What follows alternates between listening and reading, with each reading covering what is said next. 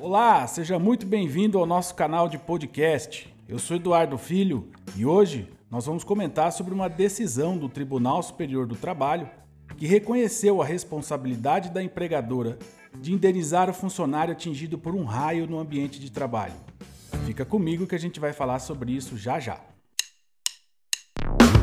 Este é o podcast do escritório Eduardo Campos Advogados, um canal que aborda os principais temas do direito empresarial.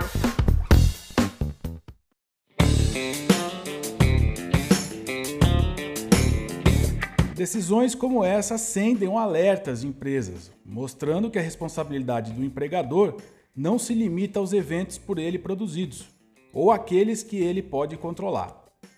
Mas também deve estar atento a absolutamente todos os riscos inerentes ao seu negócio. Isso porque o raio, que é considerado um evento natural, fortuito ou de força maior e sem qualquer previsibilidade na maioria dos casos, pode sim ensejar a responsabilidade da empresa. Isso ocorre quando é possível se prever que um funcionário pode ser atingido pela descarga elétrica. No caso, o local da prestação de serviço tinha grande incidência de raios. Tanto é que a própria empresa já adotava medidas de segurança nesse sentido, mas que não foram suficientes para evitar o resultado.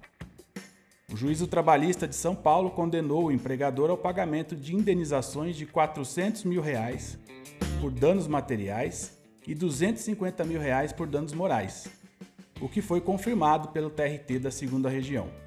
No TST, o ministro Augusto César Leite destacou que o caso não diz respeito à queda de um raio durante a chuva, mas sim ao dever de cautela que o empregador deve ter em relação aos trabalhadores desabrigados, já que o risco de acidente era sim previsível.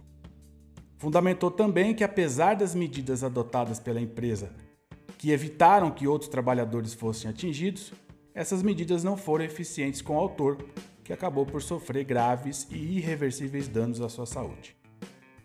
Portanto, mapear de forma rigorosa todos os riscos inerentes ao negócio, inclusive aqueles que aparentam ser imprevisíveis, é medida essencial para a garantia da segurança dos trabalhadores e para o bom andamento dos trabalhos. Em tese, a tarefa de desenvolver o mapa de risco da empresa é da Comissão Interna de Prevenção de Acidentes, a CIPA. Mas nada impede que a própria gestão da empresa realize esse estudo e o mapeamento com o objetivo de complementar os trabalhos do agente mapeador, ou até mesmo realizá-lo por completo, caso a empresa não tenha uma CIPA muito bem estruturada. O importante aqui é ter ciência dos riscos de modo que a empresa possa subsidiar medidas cada vez mais efetivas para minimizar ou evitar esses riscos no ambiente de trabalho. Espero que esse conteúdo tenha sido útil e eu te espero nos próximos episódios. Tchau, tchau!